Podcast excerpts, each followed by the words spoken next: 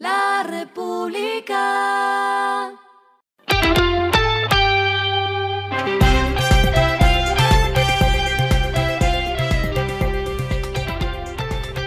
Esto es lo que debes saber al comenzar la semana.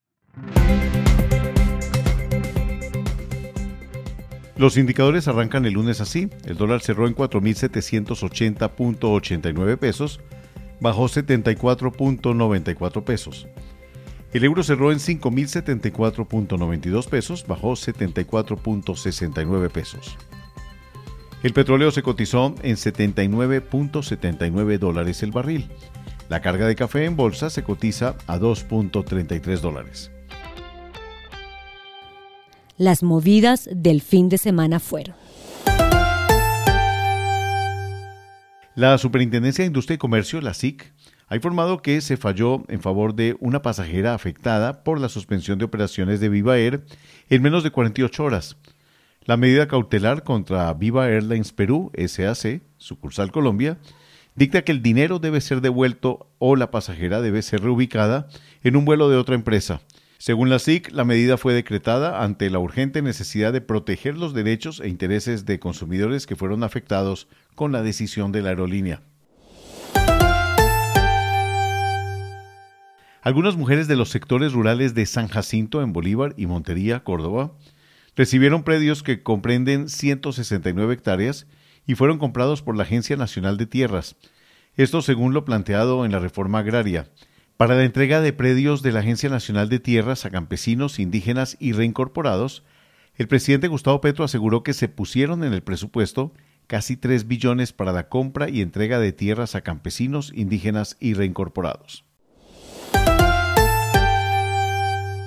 El presidente Gustavo Petro publicó este sábado en Twitter que la reforma a la Ley 30 sigue en la agenda y que la gratuidad es necesaria además de la disposición de horario nocturno de todas las universidades. Ya había anunciado cuatro pilares de la misma, incluyendo la consolidación de la política de gratuidad, la regionalización de la oferta de las universidades públicas, un plan ambicioso de infraestructura educativa universitaria y una reforma de aseguramiento a la calidad. Lo clave del fin de semana.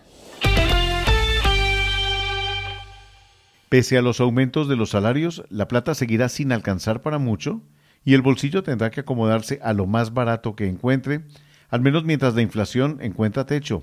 Solo para febrero, el índice de precios al consumidor, el IPC, que mide qué tan caro está todo, repuntó 1.66%.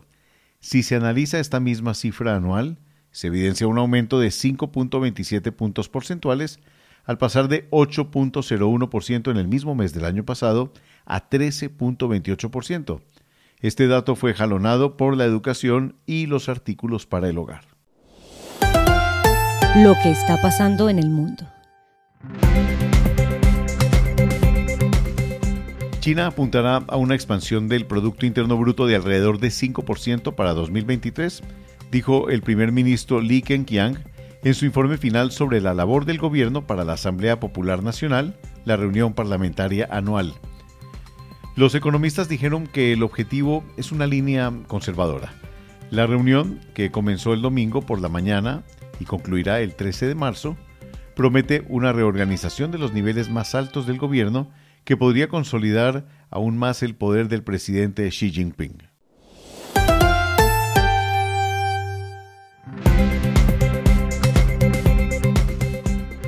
Finalizamos con la editorial de hoy, lunes. Las tasas altas y la inflación como si nada. Sumario. La Junta del Emisor sigue su política de subir el costo del dinero para atajar una inflación que no parece tener techo sin que los codirectores prueben otra medicina.